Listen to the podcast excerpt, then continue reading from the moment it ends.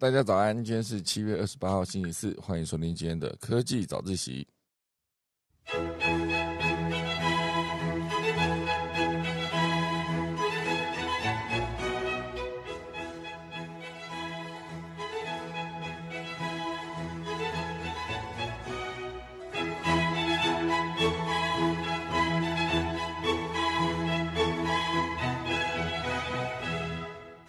好的，今天科技早自习要跟大家分享几则消息。哈，第一大段呢会跟大家聊到，就是俄罗斯，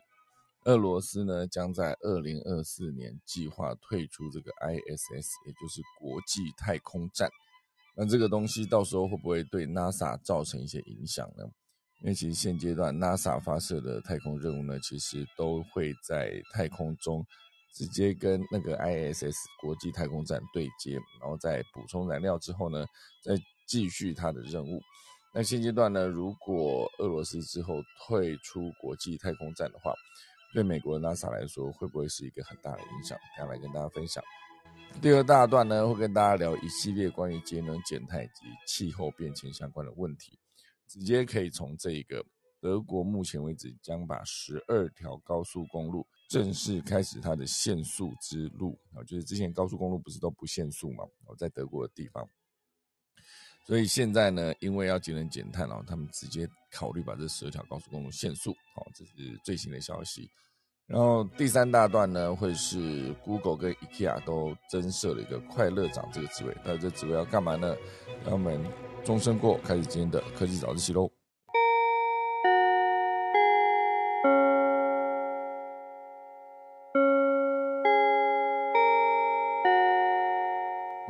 首先跟大家分享几则比较短的消息。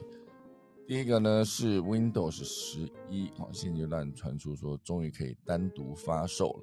不需要再安装其他的系统后才能升级。而在 Windows 十一去年发表至今呢，这个 Windows 的用户只要能买新电脑，哦，就只能买新电脑或是用本来就安装的 Windows 升级到 Windows 十一，就造成了部分的用户的不便。对，近日呢，Windows 终于授权用户可以网络购买这个 Windows 十一，来爱自己组装电脑的用户，终于可以直接买 Windows 十一喽。不知道现在还有多少人在用 Windows？当然应该是非常多的人了，因为大概的比例图的发现，其实用 Mac 的人数呢，可能真的会因为使用 iPhone 而增加一些，因为发现哎，iPhone 使用起来蛮直觉、蛮方便的。那使用上呢，会不会直接就延伸到？我来试试看使用 Mac 系列的笔电桌垫，我就开始跟 OS 系列整合。哦，所以现在如果在用 Mac 的人就会发现，应该说有在用 iPhone，就是苹果系列的呃用户就会发现，其实它的手机软体呢 iOS 跟它的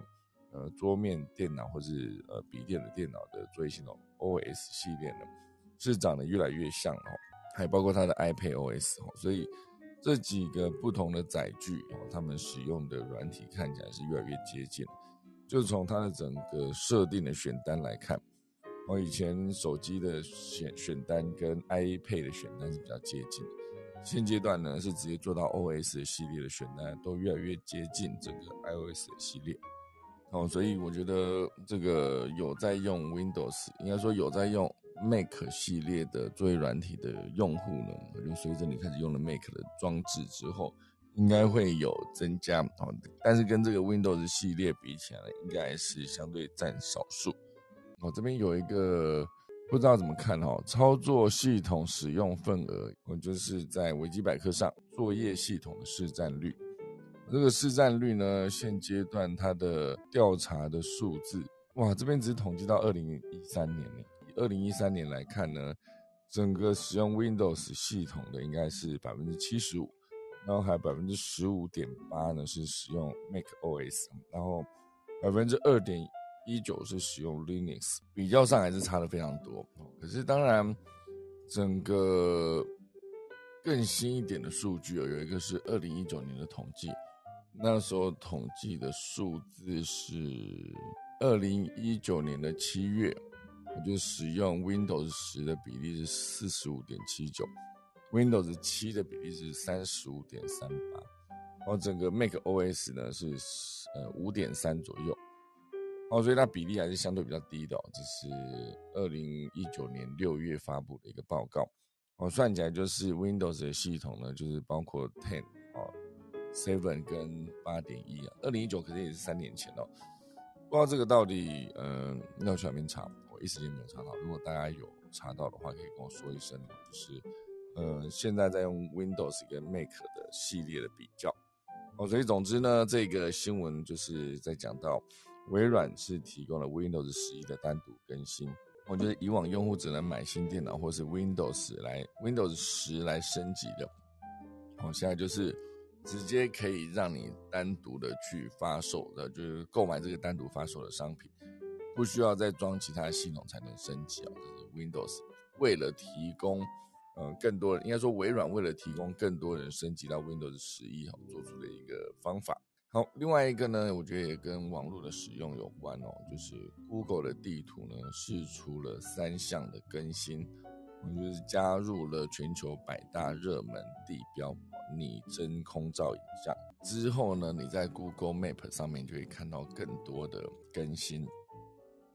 我算是因为过去几个月来呢，世界各地上面骑单车的人呢，正在超过增加超过百分之四十。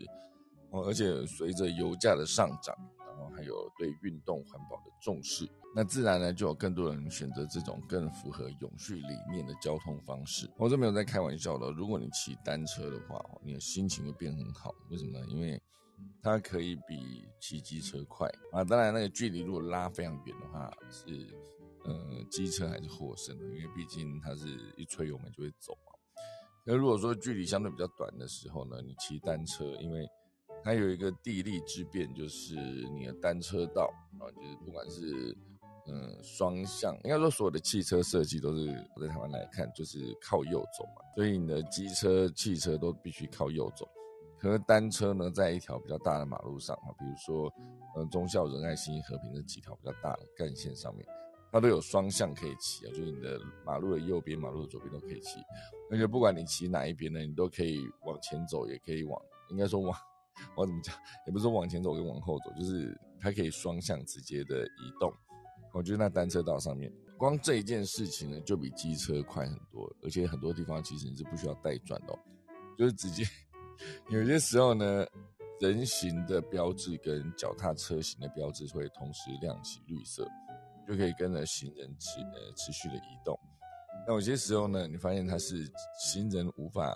移动，可是毕竟是单车嘛。如果你骑在马路上的时候，其实你就是一辆车，哦，你就可以跟着那个车的那个呃号志直接前进。哦，所以现在骑单车呢，当然算是一个节能减碳、健身运动，我们就可以在短程的呃通勤上面，让你更快抵达你的目的地。哦，所以现阶段很多人骑单车，那当然 Google 也在这个地方呢，就是把它的地图也增加了新版的单车路线资讯。如果你选择骑单车到任何一个目的地呢，不仅能查看途中的海拔高度跟呃陡降程度，也可以立刻知道这条路线是否有规划单车道以及行进的道路类型。所以呢，未来几周哦，这个单车路线资讯就会陆续推送到提供单车路线服务的数百个城市啊，包括台湾的所有的城市哦。所以骑车上路之前呢，可以做好万全准备。我看它那个显示的画面呢，是直接告诉你说可以走哪里啊，以及它的呃海拔高度爬升啊，甚至它会告诉你说是不是共用人行道，还是你就直接骑呃马路，这个我觉得是相当的方便，而且还可以随时随地跟呃，比如说你现在在地图上的某个位置你要移动，可以随时随地把你的移动资讯呢传给你家人或是朋友。我就可以让你轻松，让他们哈也轻松查看你抵达或出发的时间，哦，进而更轻松的协调行程安排。哦，讲到这个，我就发现之前 有一个抖音上面的作品，我觉得蛮有趣的。他就是他演的就是呃有一个小朋友哦，他在呃坐计程车，然后。前面有计程车司机呢，他找来了一个感觉非常鬼鬼祟祟的一个人来扮演。那主要的情节就是这个计程车司机呢，他就想要，嗯，把假如他想要绑架这个小孩，好，他就直接在开车的时候就是没有按照地图走，然后越走越乡下这样。然后这时候后面那个小弟呢，他就直接哦讲了一通电话，然后就说：“哎，威爸，我现在出发上车了，我现在的车号是多少多少这样。然后我等一下几现在几分钟之后会抵达。然后他爸就说：OK，那你就把你整个呃移动的讯息发给我，然后到时候就直接去接你这样。然后他那个他爸就说：啊，到时候直接在警局旁边等你这样。然后这时候那个小孩就说：OK，好，那我们现在就等下就到，大概五分钟后。然后就再演了一个画面，就是前面那个计程车司机呢，他就没有办法继续做他图谋不轨的事情，继续把车开回了大条的干道上面。然后最后面结束之后呢，啊这一段戏结束之后呢，他后面呢再放了一段影片，就是这个对话，就是那个对对话就是爸爸的声音啊，就你可以假装你在放一段音频，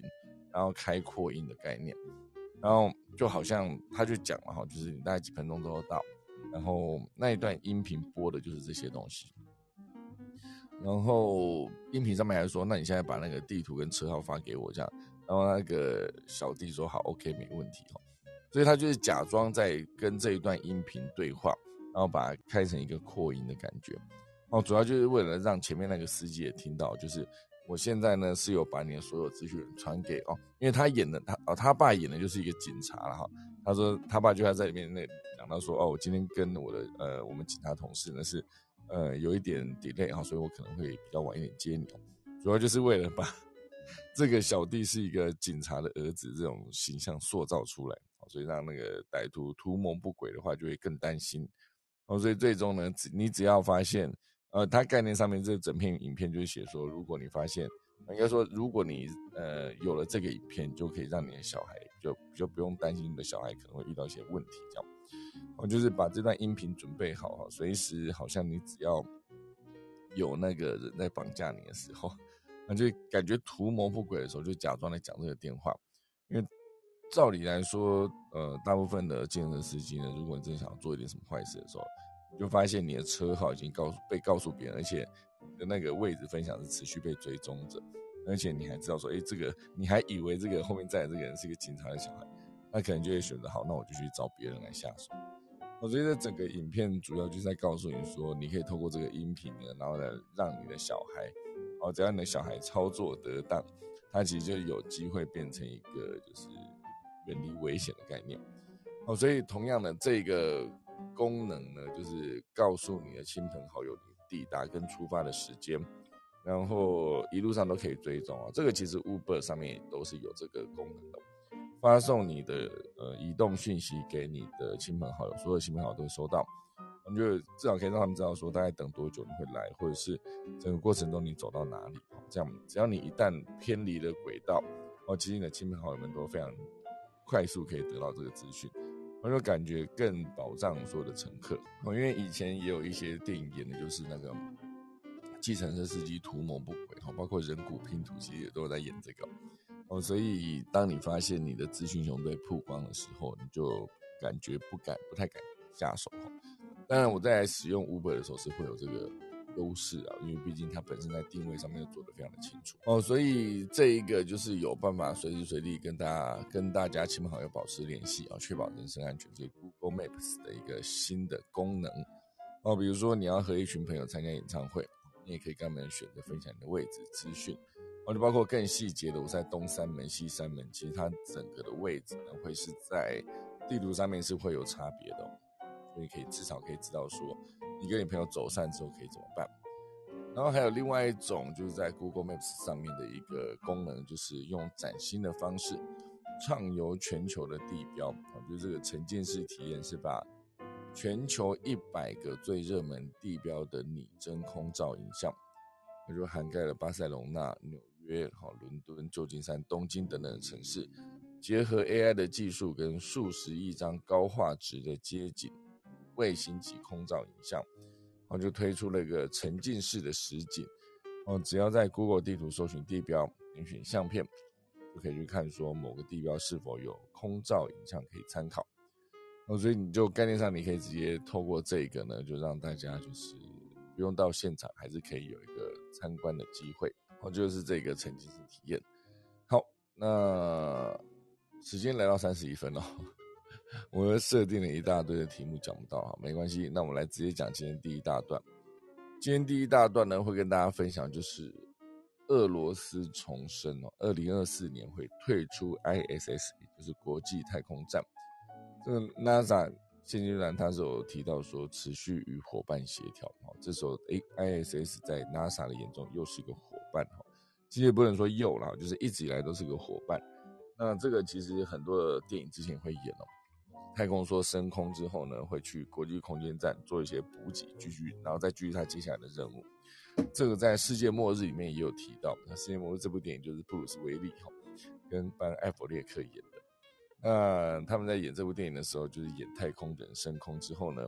会直接到这个国际太空站，然后会有一个俄罗斯的人在那边呃帮他们加燃料。那当然，加燃料过程中，这个电影就发生一些问题嘛，所以这个国际空间站哈，在戏里面的国际空间站就爆炸了。爆炸过程中有一些故障的东西，然后那个俄罗斯的太空人讲了一句很经典的话，就是不管是什么东西啊，这些东西全部都是 made in 台湾。那时候有在讲 made in 台湾哦，所以就是台湾从一些低阶的手工艺品的加工、手工品的加工。就做家庭代工那种，可能是做呃塑胶花啦，或者做一些低阶的民生用品等等。一路到后来呢，在电影编剧眼中呢，就是我们做的就是一个太空站上面的一些零件材料，都已经做到这个等级。可但戏里面就是演一个呃开玩笑的方式，讲说哎这些东西品质不好，是因为没领台湾在那个年代，台湾的国际呃商品的外。就说外销做得非常的好。再回到这一则国际空间站的消息哦，俄罗斯联邦太空总署的新任所长呢，告诉普京说，呃，他们会履行对伙伴的一些义务，但二零二四年之后会退出国际空间站，决定已经做出了。那普京当然对此回答说非常的好。那这一则消息传出之后呢，呃，美国今天表示非常遗憾，听到俄罗斯宣布这个消息。并且说美方对这件这件事情呢感到非常的诧异，哦，就是这个法新社报道呢，在俄方做这个宣布的同时，俄国当局与西方哦已经因为俄罗斯出兵乌克兰，多国对俄国进行了制裁，导致紧张关系升高。哦，美国和俄罗斯哈目前在国际太空上算是一个并肩合作的状态。那这个国际太空站呢，是从一九九八年就进入轨道至今哦，哦，所以它整个已经是一个二十四年哦都在那个地方的一个状态。那当然这件事情呢，根据克里姆林宫的谈话，算是俄罗斯太空总署的一个署长跟普丁聊到，就是他们认为现阶段该开始组装一个俄罗斯的轨道太空站。然后他们说这是俄罗斯太空计划的一个当务之急，哦，所以这件事情对美国来说，吼，如果之后，呃，来自一九九八年升空的 ISS 国际太空站无法持续跟美国服务的时候，美国将想办法去搞定新的国际太空站，要不然呢，他就必须想办法让这个 ISS 持续运作至二零三零年，我觉得他们中间有有个六年的落差。因为，诶，应该说俄罗斯希望呃二零二四年结束嘛，那美国希望他们到二零三零年，哦，所以这个六年的落差就是美国是不是有在计划说之后这整个国际太空站呢必须是一个自己升空让它可以运作的一个状态，啊，这是国际太空站一个相关的消息，然后就分享给大家。那另外一个呢，关于天空这件事情，我觉得也可以跟大家分享，筹备两年。华航推出了国内首架宝可梦彩绘机，哦，非常的缤纷哈。呃，华航官方呢就看好整个秋季的客运呢会成长四成，而且一部分也是因为随着现阶段的边境管制逐渐放宽，预计整个秋天客运就会有百分之四十的一个成长。所以这边当然就是呃跟宝可梦合作的飞翔皮卡丘计划。借由跟大众运输工具和那个企业的合作，重拾所有的民众对旅游的热情。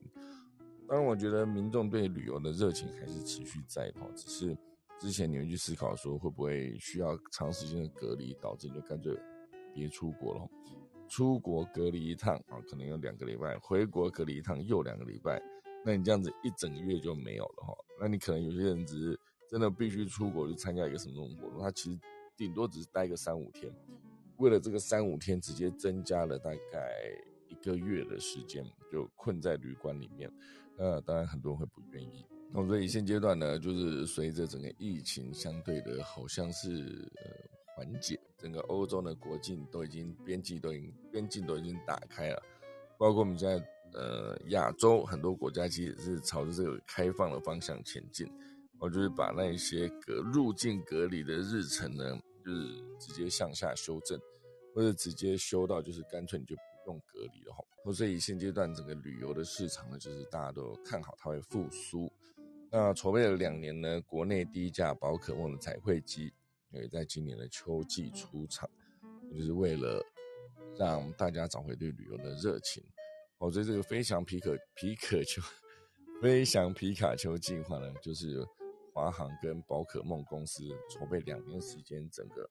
呃，推出这个 A 三二一 neo 皮卡丘彩绘机，A 三二一 neo 呢，好像也是那个呃星宇航空的主力，现阶段主力机种，所以这个华航的彩绘机的机身是为华航专属设计的，机身的底色是搭配华航的企业识别色，就是蓝色，然后以及尾翼的红梅洋字也使用了粉橘、粉红跟粉色堆叠。造出这个黎明将至的这个星空。现阶段看这个飞机，就是一个底色是蓝色跟粉色，然后飞机上有非常多，就是最前方最明显就是一只皮卡丘，然后还有什么雷丘啊，一大堆，只要是里面的角色，现在全部都画在那一个华航的飞机上，就好像之前的呃长荣航空会跟那个 Hello Kitty 合作，因为卡 Hello Kitty 合作是包括呃。机身上面的彩绘，然后还有飞机内部的座椅后面的那个头垫，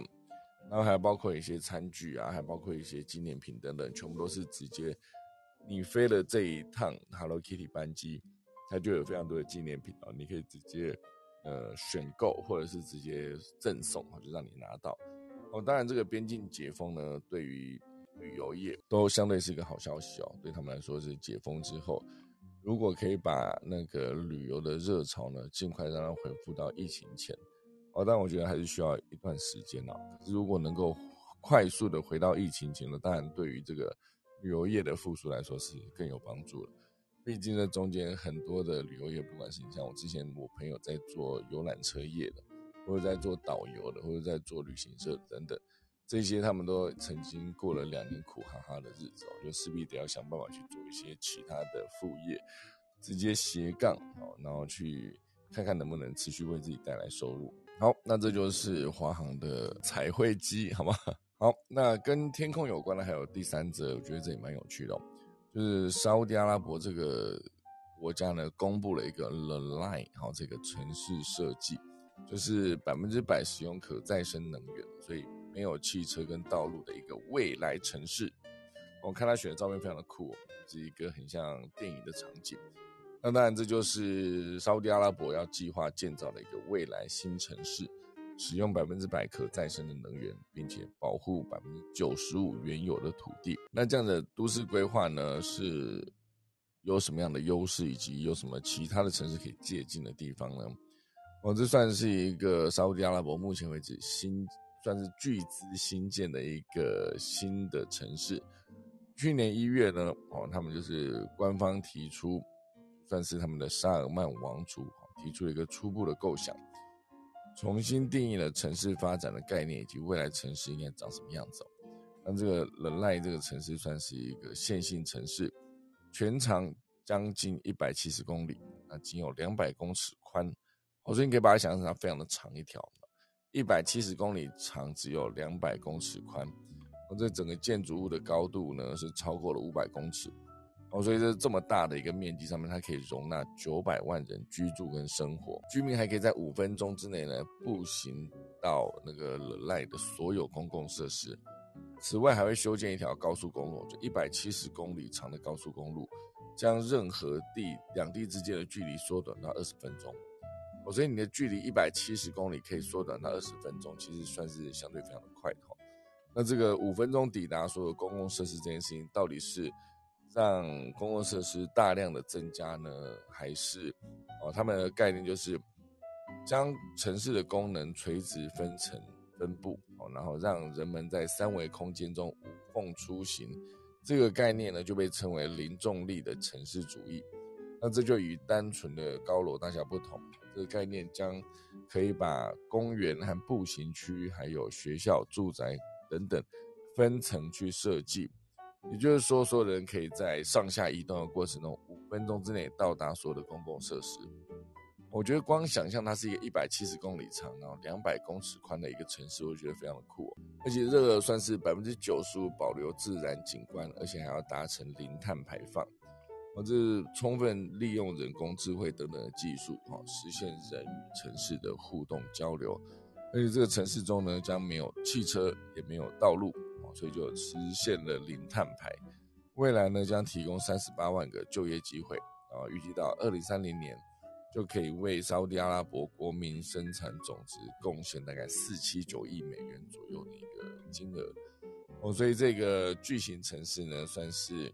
所有人以创造性跟创新方式，在世界上留下印记的一个地方。呃，目前为止正在进行中，呃，一百七十公里长、两百公尺宽的这个城市，它到底未来能不能成功的上线呢？它其实底下有一支影片哦，我是还蛮想点开看的。还是我把这个影片点到我们的卡布好事上面的这个连线，大家可以直接点进去看看。好，这个点进去的时候，你可以看到未来城市长这样。沙国公布了赖这个城市设计，底下有个影片，大家有兴趣要去看一下。好，这是今天第一大段。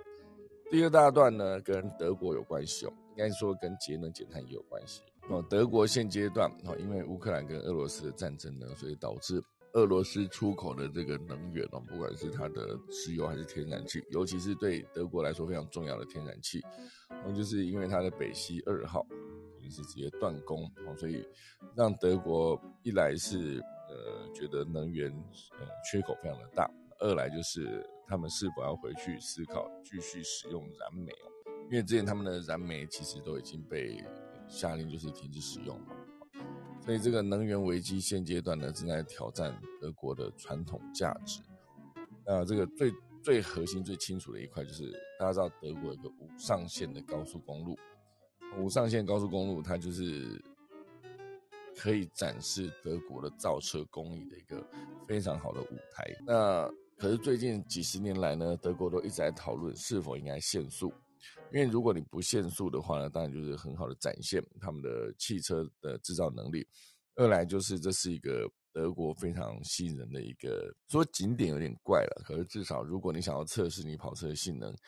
如果驾驶技术够好的话，其实你去德国的无上限高速公路跑是非常过瘾的，就永远不用担心说我会被拍照还是会被罚钱。尤其是现在这个拍照罚钱的状况非常的严重啊，就是你超过一定的速度之后呢，你会被罚的钱是一个更严重的一个加成的钱，这样计算下去哦，所以我觉得现阶段大家就会思考说，限速这件事情，呃，一来是有安全考量嘛，哈，因为确实一个无上限高速公路，你基本的驾驶能力一定要非常的高超，毕竟无上限可能开到两百，开到三百。它的反应时间跟你开个五十六十、二十三十或者一百是完全不同的等级哦。你可能稍微偏一下下，你就整个造成完全不同的结果。哦，所以以节能减碳这个逻辑来看，限速第一，它可以节省燃料，就已经对环境有益哦。因为这也是有环保组织就声称，时速一百公里消耗的汽油或柴油，只有时速两百公里的一半。也就是说，你开到车子开得越快。你消耗的燃料就越多越大，而且同时间呢，你排放的二氧化碳从一百三多到两百公里时速的时候，排放二氧化碳也是直接增加一倍。哦，所以德国环境署也声称，就是时速一百公里，每年可以减少一百九十万吨的二氧化碳排放。哦，这影响就非常的大哈。而且限速还有另外一个好处，就是可以形成更均均匀的一个交通流量，降低压力跟减少危险。哦，尤其是整个电动车时代哦，当电动车高速行驶的时候，续航里程也会大幅的下降。啊，这就跟我自己常常去骑狗血，会发现哎，这个车子呢，就是有些时候你会尝试看，如果吹到底，它到底速度可以加速到多快，或是它整个极速可以跑到多多这样，我就去吹。然后当我在骑稍微快一点赶时间的时候，我就发现它原本显示的里程数跟我实际骑到要换电池的里程数相比，是真是差了一段哦。是这一段会导致我发现，哎，我已经骑到 它已经电量已经低到最低在那边闪，然后闪到一个程度之后，它其实是完全低速到二十公里以下，我就让你可以以这一个速度去找到你下一个充，呃，应该说换电站。哦，所以整个耗电量在你高速行驶的时候，其实非常非常的大幅下降的概念。哦，所以限速这件事情，当然，呃，很多的人原本啊，应该说很多德国民众原本是完全不同意的，因为第一这是德国的特色，第二就是他们开车开习惯，而且严格说起来呢，整个德国的驾民众的驾驶技术也都是非常的好。如果要形容时速两百的车子，不知道大家怎么形容给别人听哦。昨天听到一个很棒的一个说法，就是你就思考一下，你时速两百，呃，应该说你时速应该好，时速两百可能很少人开到，可你如果开到时速一百的时候，哦，你在高速公路上，假设你开时速一百，那个一旁边有一支电线杆，或者有一根灯杆，或者一个梯把，不管，反正总之旁边有一个固定在路边的一个一个装置，哦，时速一百的情况下，你开过去。那一个假设那根电线杆它就固定在那边，你就会知道说，你跟那一个电线杆中间的落差，就假如它就啪一闪而过这样。那里有个电线杆，你有你是有看到，可是它就固定在那边，那个零点几秒内你就已经开过去了哈。哦，这是时速一百。那你如果今天要跟大家解释时速两百，你要怎么解释呢？就是已经开到时速两百，那你看到那里有一辆车，它时速开一百，你就这样啪超过去。那辆车就跟你在时速一百的时候看到电线杆一样，就定在那里。你就思考一下，有一台车已经开到时速一百，然后你今天开时速两百的时候，你从旁边超过去的时候，它那一辆时速一百的车对你来说，竟然就跟一个静止的电线杆一样。哦，这就是你多了那一百公里的差距。哦，所以如果你要解释时速三百，就是时速已经开到两百，你从旁边超车过去的时候，那个时速两百车一样也是跟电线杆定在那边的一个速度一样，就你就这样超过去，这就是他你们之间速度的差距嘛。所以，总之呢，现阶段再回到这则消息哦，德国各州的政府啊，应该说各州的环境部长全部都支持限速哦。今年五月开始，为什么呢？因为能源危机嘛，哈。所以这个民意调查也反映，六成的德国人也支持短期内限速。那真的反对的还是有，就是十八到三十四岁这个年龄段啊。但是随着人们的年龄增长，哈，就是四十五、十六十哈这些年纪。对于限速的认可度显著上升，哈，而且有一个代表两千一百万名德国司机的一个德国司机协会，里面呢，大概百分之五十的成员支持限速，百分之五四十五是反对，那百分之五呢是没有表达意见，那当然反对者是认为限速除了不会让道路更安全之外，必须坚持超速行驶的自由，反而是德国生活相对不受管制的少数领域。你可以想象，德国在各个方面都非常的有秩序、有规则，你就必须在那个管制底下移动。那你把最后一个，他们可以直接，好吧？我至少在高速公路上，你不要限制我吧。我我开到两百，开到三百，反正我只要我的车子极速跑得到，我就去开这样。你不要来，你不要来，就是干扰我这种地这种感觉啊。所以他们是不愿意。被限速的哦，当然现阶段呢，呃，以这个盖高速公路这个逻辑来看，哈，它当然现在段是讨论他们这个高速公路上面到底要不要限速。那你如果真的要去思考的话，你仍然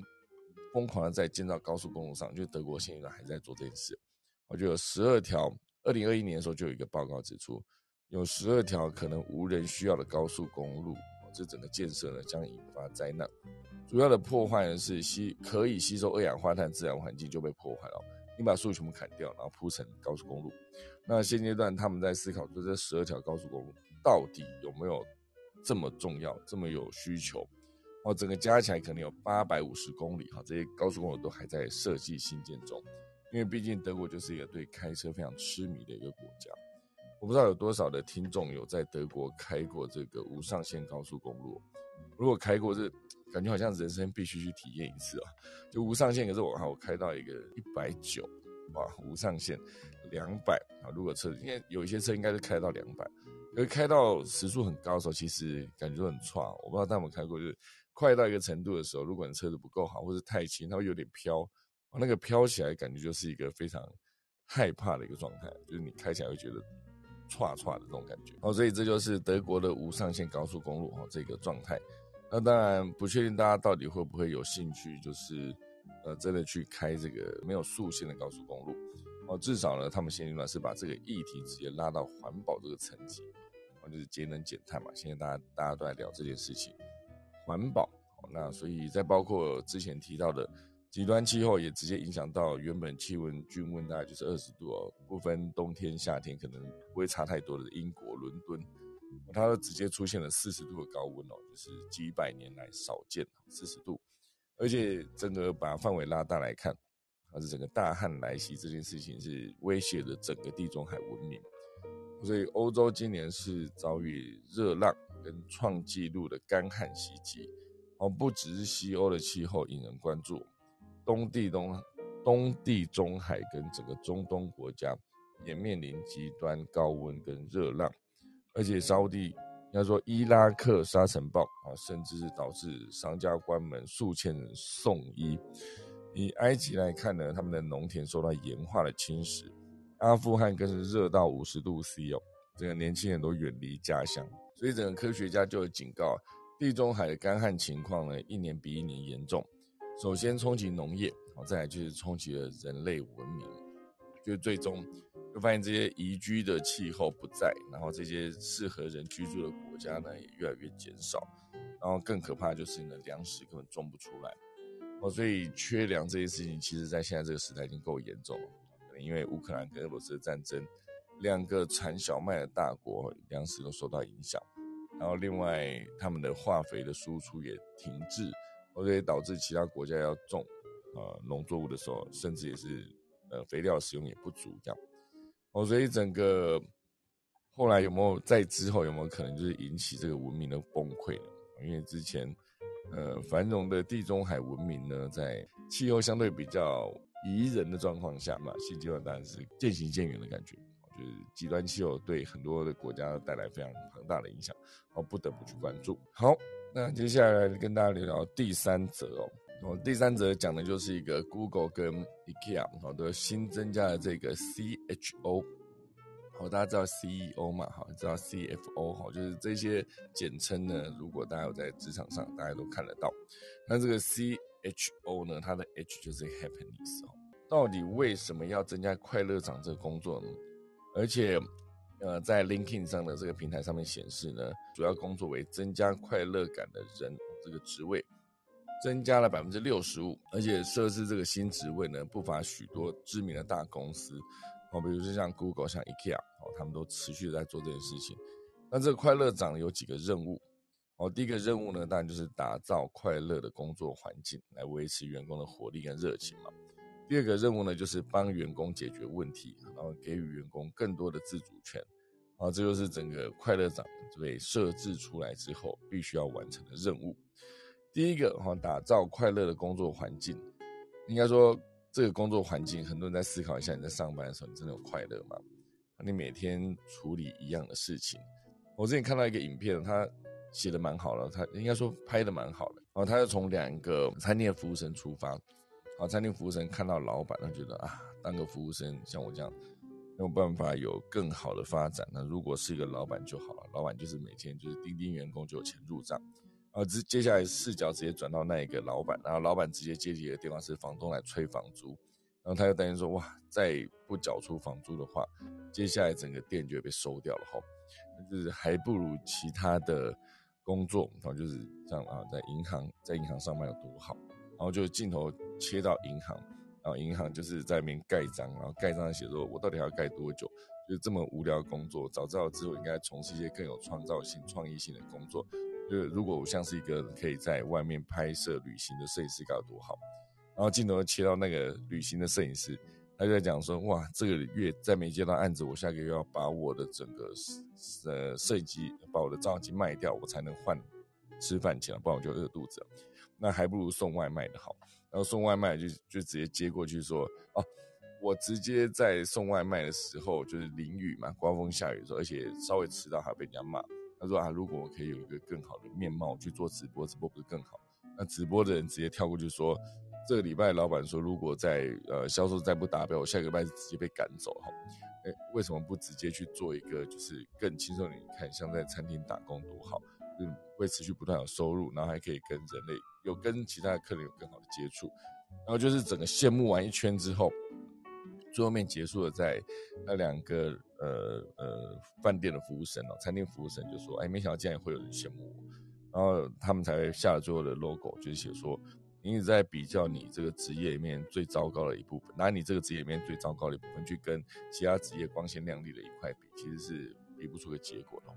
那概念就有点像是你在问说：“呃，狮子跟鳄鱼打架谁会赢？”哦，当然必须看它的场域嘛，在陆地上应该就狮子赢，在水里面狮子根本打不过鳄鱼，甚至它连呼吸都困难。那你不用去一直拿自己弱的地方去跟强的地方、别人强的地方比。所以再回到这个快乐长呢，它打造这个快乐工作环境，一部分就是把这个比较的呃这个逻辑，尽可能不要让大家把重点放在那上面。另外一块就是还可以帮员工解决问题，哦，就是让员工快乐，只有吃喝玩乐是不够的。哦，所以他们还必须是，呃，比如说在疫情期间，很多员工感觉到孤单，那负责快乐业务的这个团队呢，就必须增加一些正念导师或是副职长，好，类似这样。我觉得只要是增加员工能够有更多的效率去工作，任何事情他们都可以去尝试。哦，总之就是一个快乐长这个工作也提供给大家。好，时间来到五十九分了，快速跟大家分享一下农历历。好，今天是大暑。二零二二年的七月二十八号，农历六三零，明天就进入七月一号了。农历今天以祭祀破土、出不成、福起传、安葬谢土、祭寿司，就讲寿司是什么？点不进去哈。好，总之这就是今天的颗粒早起，准备来打下个钟喽。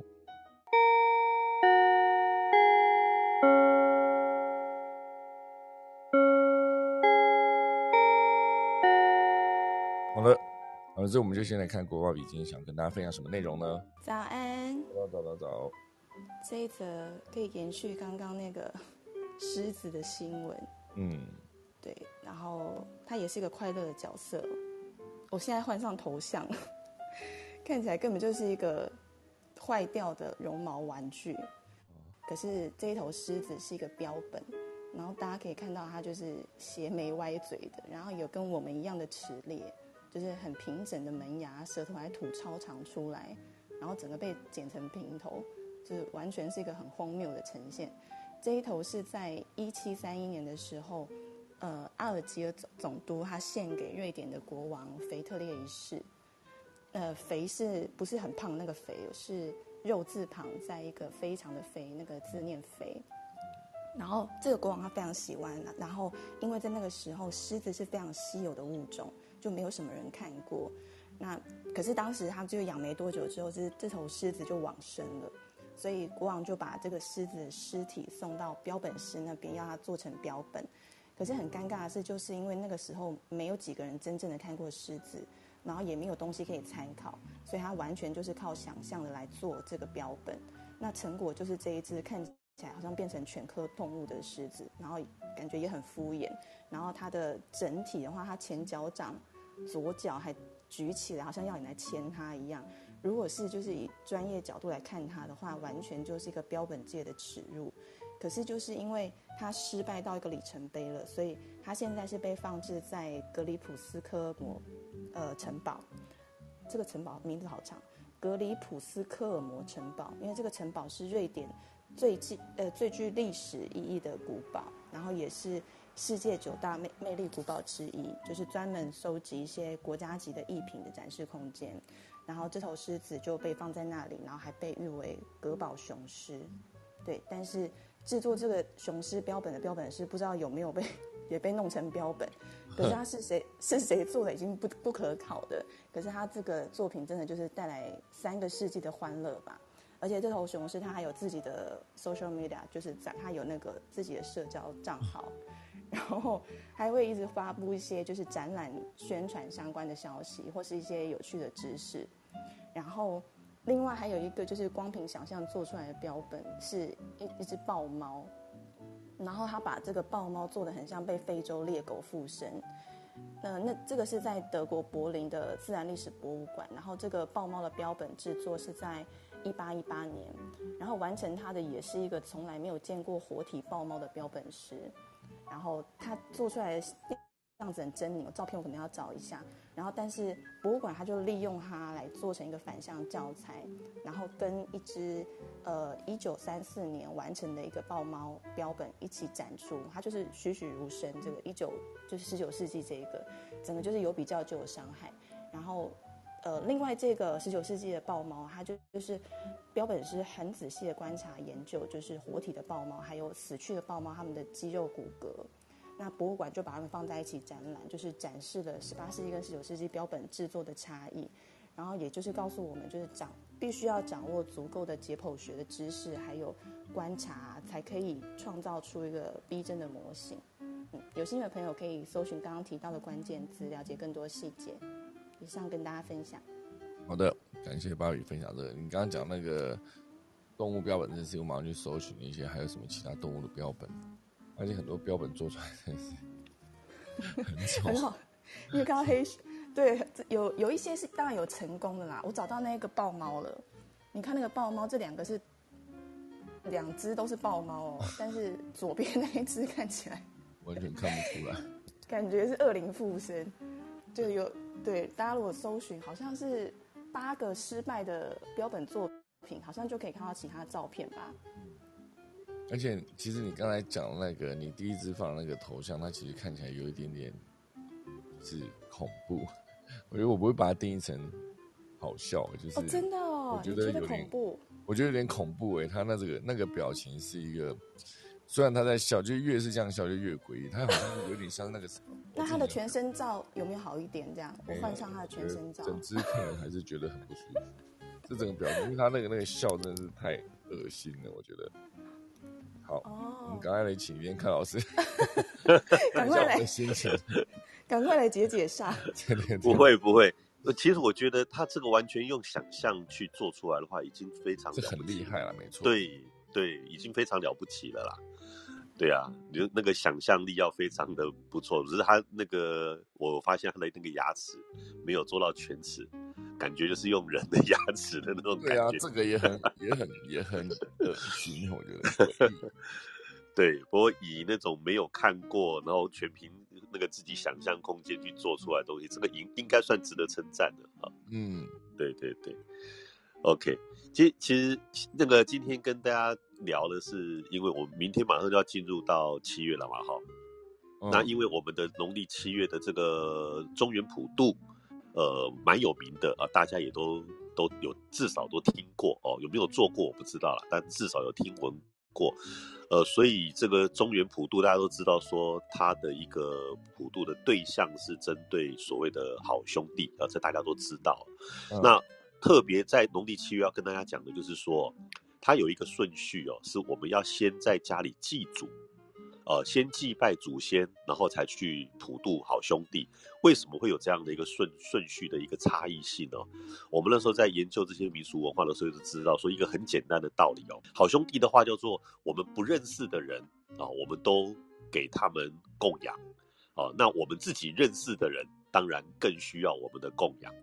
那何况这个是我们自己的呃长辈哦。祖先当然是我们自己的长辈，所以一般就用拟人化的角度去思考的时候，你就知道说，我今天要去对一些外面我都不认识的人进行供养，那我自己的家里的长辈啊，我的祖先有没有先吃饱？哦，一定是家里的人先吃饱了，我们还心有余力再去照顾外面这些不认识的。呃，需要供养的这些对象，所以为什么在农历七月的时候，大家都知道要普渡好兄弟，可是常常有时候会忘记说我们要敬奉祖先哦，是在这个地方。所以我们在祭祖哦，敬拜祖先的五大节里面，除夕、清明、端午、中元、重阳，这个中元的由来，其实就是因为这个典故哦，对不认识的人都进行供养了，对我们自己的家中的长辈。当然要先做一个供养的这样的一个动作，所以好的东西要给自己家里的人先吃，心有余力再去照顾外面的人。好，这是我们这个农历七月的基本概念，先让大家知道一下。那当然现在有很多家里，呃，就是尤其是年轻朋友，可能家里并没有安奉祖先，那这个时候它的一个变通的方法，我就会建议大家，农历七月的这个快要到的时候，我们有很多道场。哦，不管是佛门的道场还是道门的道场，他们都会有进行一些法会哦，类似像我们的超荐法会、普渡法会，还有我们的这一个呃梁皇宝忏法会。其实这个部分，我们年轻朋友只要稍微 Google 一下，你们就可以得到这个资讯。那如果说家里面没有供奉祖先牌位的话，至少我们可以帮我们的先人先去这些道场。他们有办的这个大型的法会，我们去帮自己的先人做一个报名的动作，那个费用大概都在一千块钱左右就做得到。那所以自己的祖先先做了这样的一个呃法会的这个超荐之后，我们再去参加中原普渡，这样在顺序上才不会有违逆的行为哦。要不然有的时候可能我们都很好心的去帮助外面的人。结果自己家里长辈还在挨饿，他可能就怪我们的子孙，怎么家里都还没吃饱，就拿去帮助外面的人。嗯，所以这是我们用一个拟人化的角度，那个这样解释，让大家知道我们这个七月份的祭祖跟中原普渡的一个概念。嗯，OK，对，好的，好的，感谢老师。我觉得这其实讲的是非常有画面的，因为很多人确实都在做这件事情啊，就是在主打大爱，可是自己的 家里都没有顾好。对，好像就是有点本末倒置。我想讲，对对，感觉好像就是这个状况。好，好，我们感谢老师。我们就是现在明天呐，明天七月二十九号正式进入农历七月了啊。就是就老师昨天的说法呢，是不用说真的特别担心啊，就是好像七月就完全是非常恐怖的一个。对对对对对，这是一个，总之大家心存善念。前对早期哦，那个呃玫瑰之夜的 ending，每次都是大家心存善念。就对周遭的看得见的说的亲朋好友呢都好一点，哦，看不见的好兄弟们呢，在七月之后，大家也是虔诚的心啊，就这个概念。好了，谢谢老师今天做这个完美的 ending，好不好？那今天就感谢大家收听了。好，时间来到了七点啊，应该说时间来到八点十一分了，我准备要来打下课钟喽。